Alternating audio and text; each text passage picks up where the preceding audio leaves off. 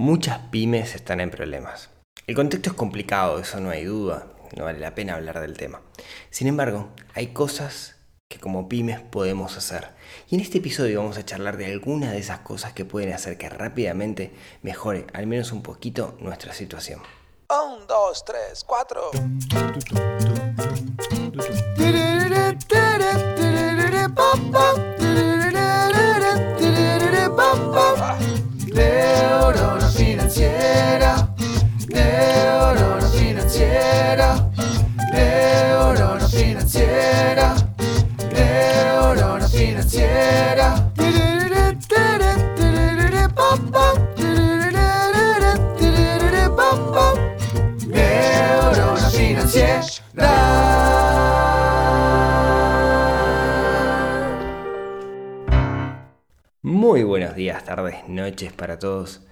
Bienvenidos a un nuevo episodio del podcast de Neurona Financiera.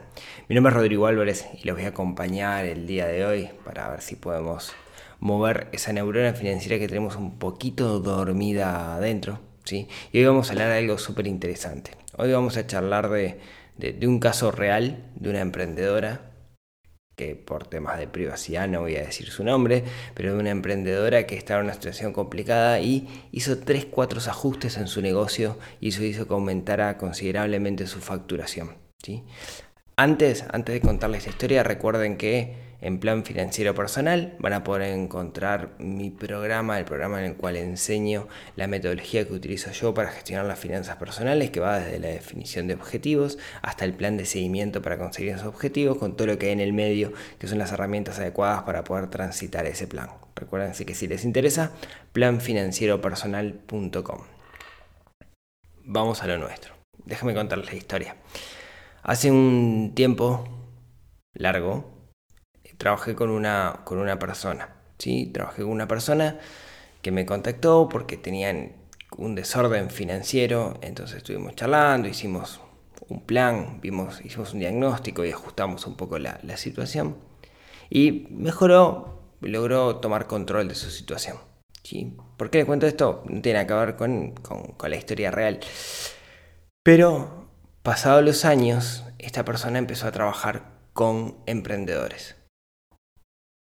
Y un día me pidió si no me animaba a darle una charla a un grupo de emprendedores del interior del país. Así que eh, yo siempre con las charlas con emprendedores soy un poco reticente porque no es mi palo, seamos francos. Mi palo son las finanzas personales. Los emprendedores en realidad es algo, es un tema que me encanta, el tema de emprender, de los negocios, de las ventas, etc. Pero tengo algunos emprendimientos que les va medianamente bien, eh, pero, pero no sé si me da la suficiente autoridad. Lo cierto que me puse a pensar y si vemos las finanzas personales, ¿no? las estrategias que tenemos que aplicar para nuestra vida, para salir adelante financieramente, y vemos un poco el, emprendimiento, hay demasiados puntos de encuentro, porque mucho emprendedor mucho emprendedor en realidad hace como una mezcla ¿no? de, de, su vida y su emprendimiento, lo hacen como lo mismo. Entonces, bueno, la cuestión es que me animé, dije que sí, y di una, una charla, eh, y creo que, que, salió bastante bien, de hecho repetí esa charla en algún momento con la gente de Endeavor y tuvo buena. La cuestión que el paquete venía con un regalo que era que después tenía que trabajar con algunos de esos emprendedores, hacerle como un coaching personal. Entonces lo que les voy a contar es, la historia de uno de esos, de esos coaching. Como les digo, voy a modificar un poco los datos porque entre nosotros no pedí permiso para hacer esto. Así que este, voy a modificar bastante los datos para que no... No sé, por las dudas. Bueno, vamos a lo nuestro. Esta es la historia de alguien que se llama Ana. No se llama Ana, yo le puse Ana de nombre. ¿Sí? Ana ofrece servicios tiene un, digamos, tiene un, ¿qué tipo de servicios? Servicios asociados a la salud. Eh, por ejemplo, masaje linfático, pedicuría, eh, hace acupuntura, eh, hace una mezcla, digamos, de, de, cosas occidentales con cosas orientales. Tiene una gama de servicios. En su casa tiene armado una... ¿Cómo se dice esto? Se fue la palabra un consultorio, ahí sale la palabra, para, para atender a las personas. ¿sí? Eh, está en el interior del país, está en una ciudad más pequeña que la capital. Eso implica dos cosas. Primero, mm, quizás eh, tienen menos mercado, ¿sí? porque hay menos gente, aunque proporcionalmente más o menos lo mismo. Lo otro es, eh, se siente más la competencia. De hecho, eh, vamos a ver en esta historia que, que cuando nos enfrentamos al tema de la competencia es un tema complicado. Más que nada porque ella consideraba, Ana considera, que la competencia que es competencia desleal. ¿En qué sentido competencia desleal? Ella utiliza ciertos productos en, los servicios que, brinda que son de extrema calidad. Sin embargo, y eso hace que tenga que cobrar cierto precio. Sin embargo, la competencia usa productos de menor calidad. Al usar productos de menor calidad puede bajar los costos y cobrar más barato. Entonces hay cierta competencia desleal en ese, en ese sentido. ¿sí? Vamos, a ver, vamos a ver que el precio no es el problema y no fuimos por este lado. Obviamente, como todos los servicios, y en particular los servicios que implican como una vulnerabilidad en el cual yo tengo que ir un lugar físico donde antes van otras personas, fue afectado por la pandemia. ¿sí? Fue afectado primero porque la gente está cuidando su salud, entonces prefiere no salir. Y fue afectado también porque, bueno, una retracción económica y, estos bienes, estos servicios, son considerados, digamos, como no de primera necesidad, entonces mucha gente cortó. Ana hace promoción. ¿Dónde hace la promoción? Principalmente en redes sociales, en Facebook y en Instagram, todo orgánico. ¿A qué me refiero con orgánico? Tiene una página y postea cosas. Sí, es todo lo que, lo que hace. Y acá viene una de las, las cosas más importantes. Ana es extremadamente ordenada en datos, números y registros. O sea, tiene unos registros perfectos financieros, que es muy bueno para, para ver, digamos, por ejemplo, de sus productos, cuál es el producto que tiene más margen de ganancia.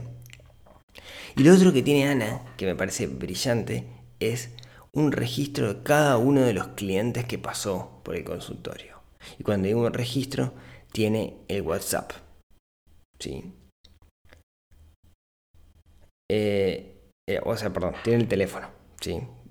WhatsApp lo vamos a usar como medio un poquito más adelante.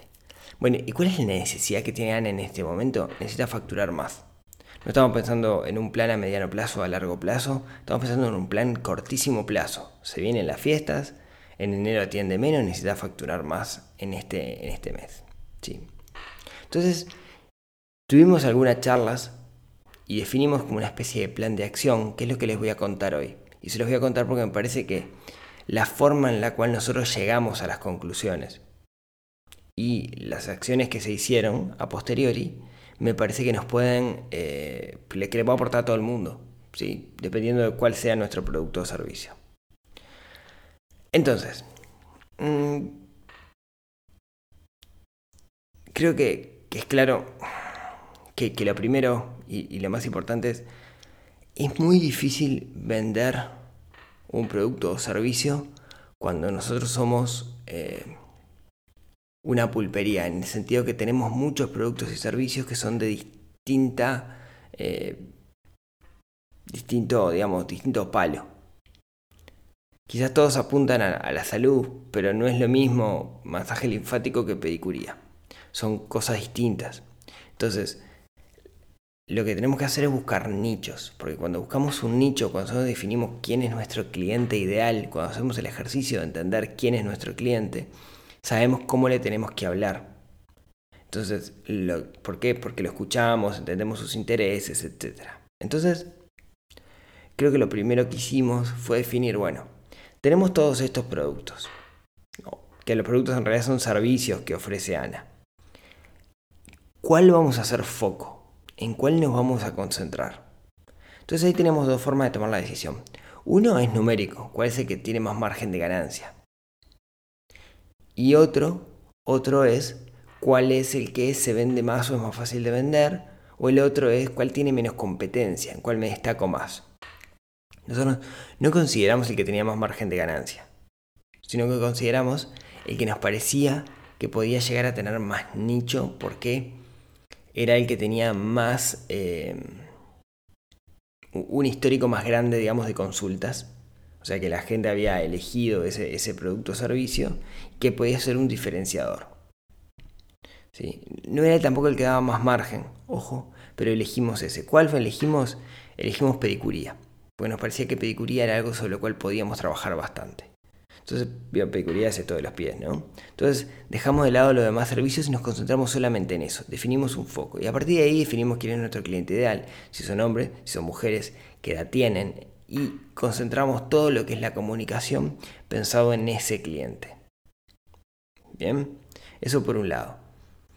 Eh, teníamos un montón de datos y a partir de esos datos podíamos sacar también un poco quién es ese cliente ideal, ¿no? Y eso creo que es algo muy bueno. Y acá una fortaleza muy grande, y vale la pena recalcarla, es que teníamos información.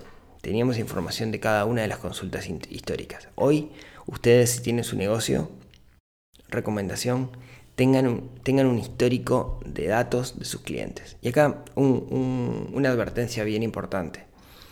Ténganlos ustedes en una planilla, ténganlos en eh, un cuadernito, donde quieran, pero no los dejen en la red social que estén utilizando para promocionarse. No tengan los datos en los contactos de Facebook o lo que sea. ¿Por qué? Porque ahí no dependen de ustedes. El día de mañana Facebook hace algo, empieza a querer cobrar por esos contactos y marchamos la B. ¿sí? Entonces esos datos tienen que ser nuestros. Tienen que estar en alguna plataforma que controlemos nosotros. Nunca tenemos 100% control, pero al menos no lo dejemos en una red social. ¿Bien? Ana tenía todos los datos anotados en un cuadernito. Perfecto. Entonces, ese fue el, foco, fue el punto número uno. Foco, ¿sí? En qué producto íbamos a trabajar. Y definimos uno. Bien. Hasta ahora fue lo único que hicimos. Punto número dos, ¿sí? Regla de cualquier libro de ventas. Es más fácil venderle un producto a un cliente que venderle a un cliente nuevo. O sea, es más fácil volver a venderle a un cliente que ya se hizo cliente que hacer un cliente nuevo. Porque el que ya se hizo cliente venció la barrera de la confianza. Recuerden que nosotros lo que vendemos al final del día es confianza. Y ya pasamos eso. Si nuestro producto y servicio es bueno, esa persona ya confía en nosotros. Entonces, lo que se hizo fue decir, bueno, tenemos una base de 144 clientes que pasaron por este servicio. ¿Sí? Que confiaron y el producto es un producto que funciona, en particular pedicuría. Uno siempre que va a un pedicuro, sale volviendo, no sé si alguna vez tuvieron la oportunidad de ir, con un pedicuro o una pedicura. Le mando un saludo a él, que es mi pedicura. Es genial, porque salís con los pies suavecitos, caminaste, sentís que caminás sobre nubes, te das cuenta de molestias que hace mucho tiempo que tenés ahí que desaparecen, es como un ruido, ¿no? Es como el ruido del lavarropa. Cuando cortan lavarropa decís, wow, ¿cómo me estaba molestando esto? Bueno, con los pies pasa lo mismo siempre que salís te sentís bien. Entonces lo que intentamos es volver a que las personas recuerden esa sensación para que vuelvan a consumir el producto. ¿sí? Vendemos confianza. Lo que nosotros vendemos es la que las personas confían en nosotros. Entonces, lo que teníamos que hacer era, a partir de los datos de todos estos clientes, buscar una excusa para contactarlos. Y esa excusa fueron las medidas sanitarias. ¿sí? Se contactó por WhatsApp ahora sí, usamos WhatsApp como medio, a cada uno de los 144 clientes históricos que habían pasado para decirles, hola, te quería contar que estoy utilizando esta y esta y esta medida sanitaria para asegurar que sea imposible que te contagies de cualquier cosa en el consultorio. Me encantaría si quieres volver, agenda una hora. Ping. ¿Sí? Ahora podemos ver un poco los resultados. Pero esa excusa logró que mucha gente se acordara del producto o servicio y volviera a consumirlo. A partir de, ese, de, ese, mensaje, ¿sí? que siempre terminaba en te gustaría agendar una hora, ¿no? lo que llama el call to action, una llamada a la acción, logró que las personas, que muchas, fueran a anotarse nuevamente. ¿Bien? ¿Cuál era la clave acá? Tener los datos. Así que, si quieren el, consejo número 2, tengan los datos de sus clientes y ténganlos en una plataforma propia que ustedes controlen. Bien. Yo les seguía, vamos al punto número 3. Como ven, son poquitas las, las tuercas que tocamos. El punto número 3 es eh, la promoción, la que hacía eh, Ana, era sumamente orgánica. Orgánica en el sentido de que no utilizaba redes sociales y no pagaba por publicidad. No la pude convencer de hacer alguna prueba pagando publicidad, porque Ana me decía que algunas compañeras de ella o gente conocida había probado y no había tenido resultados. Podríamos hacer un episodio entero hablando del tema de publicidad en, redes sociales, pero es una forma de llegar a muchas personas y poder segmentar el, público. Creo que es, algo sumamente interesante. A mí me gusta hacer algunos experimentos al respecto. Lejos de ser un experto en la materia, pero me parece que, se puede hacer. Entonces no quería promocionar. Yo le sugerí que lo hiciera y no, no quiso. Para mí con poco dinero, pues estaba muy segmentado en una zona geográfica, podíamos haber hecho grandes cosas, pero no, no era la idea. Entonces nos enfocamos en mejorar el perfil de las redes sociales. Si analizaba las redes sociales, la mayoría de las publicaciones eran publicidades, ¿no? Donde apelaba más que nada a la oferta del precio. 10% de descuento, venía a hacerte los pies o, alguno de los otros productos. ¿no? Entonces acá hicimos algo bien interesante, ¿no? Que es, las personas se mueven básicamente por dos grandes fuerzas, premio y castigo. Placer y dolor son los dos grandes motivadores que tenemos ahí adentro de nuestro cerebro, en la parte más chiquitita, la parte más límbica. Entonces yo le dije, vamos a apelar a esto. ¿Pero cómo? Bueno, primero, vamos a dejar estas eh, publicidades que son cartelitos con, algún texto, vamos a dejarlo un poco de lado y vamos a empezar a generar contenido de valor dentro de las redes sociales.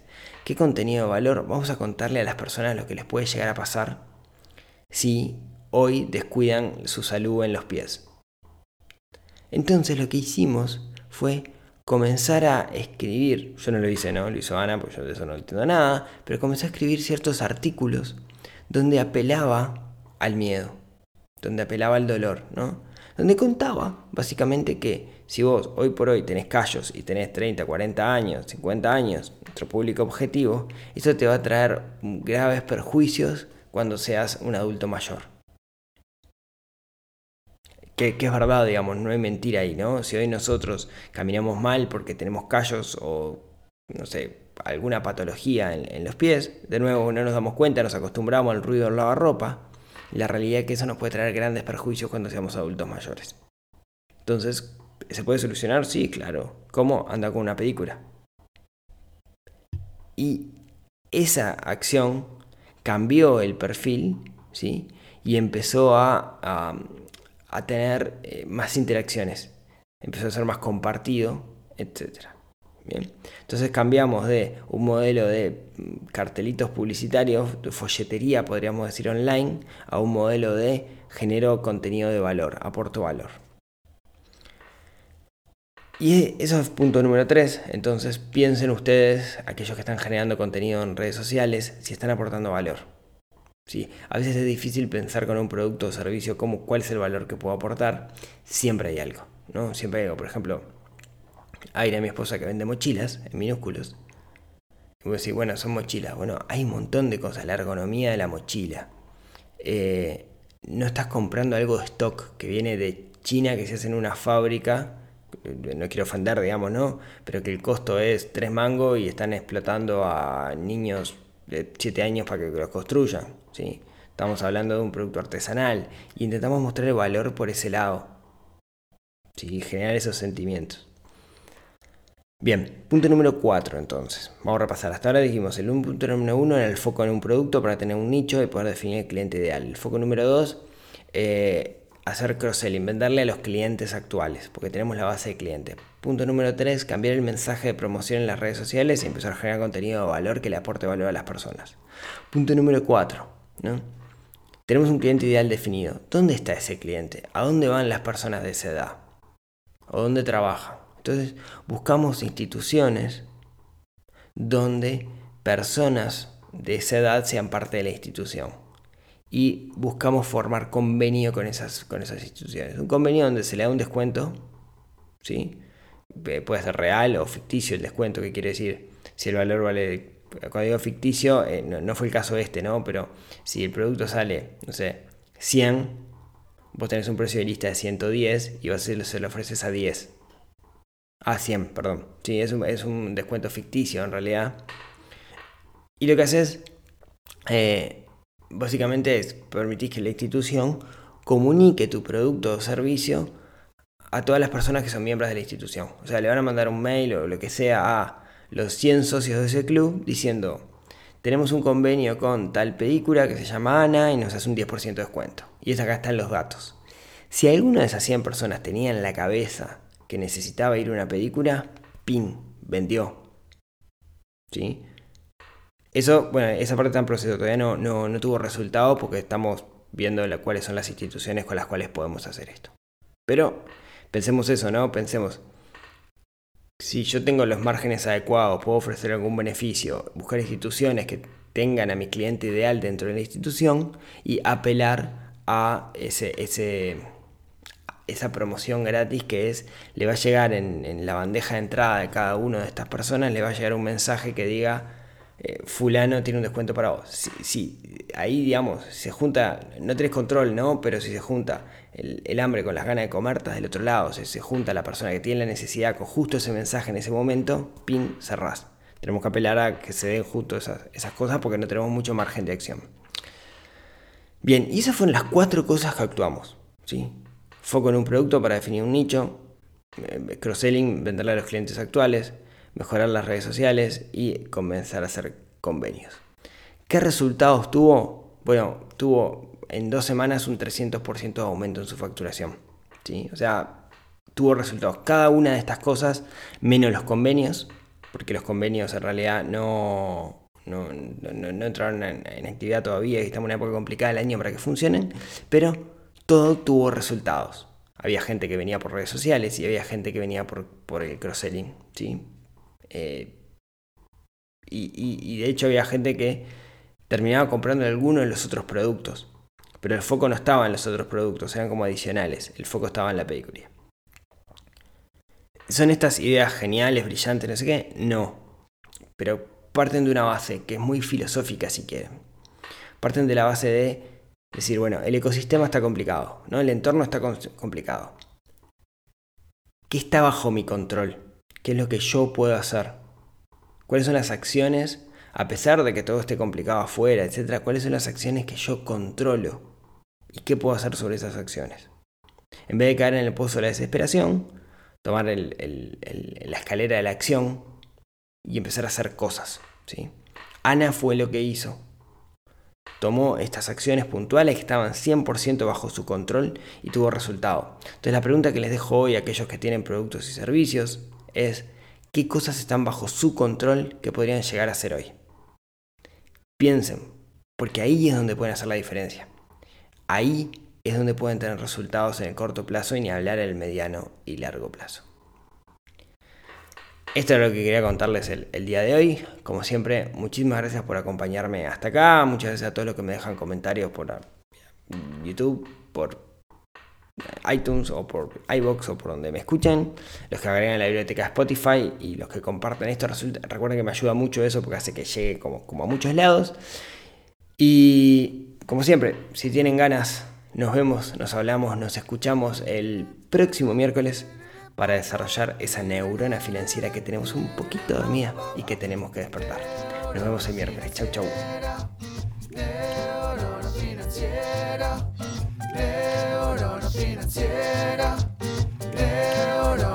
financiera.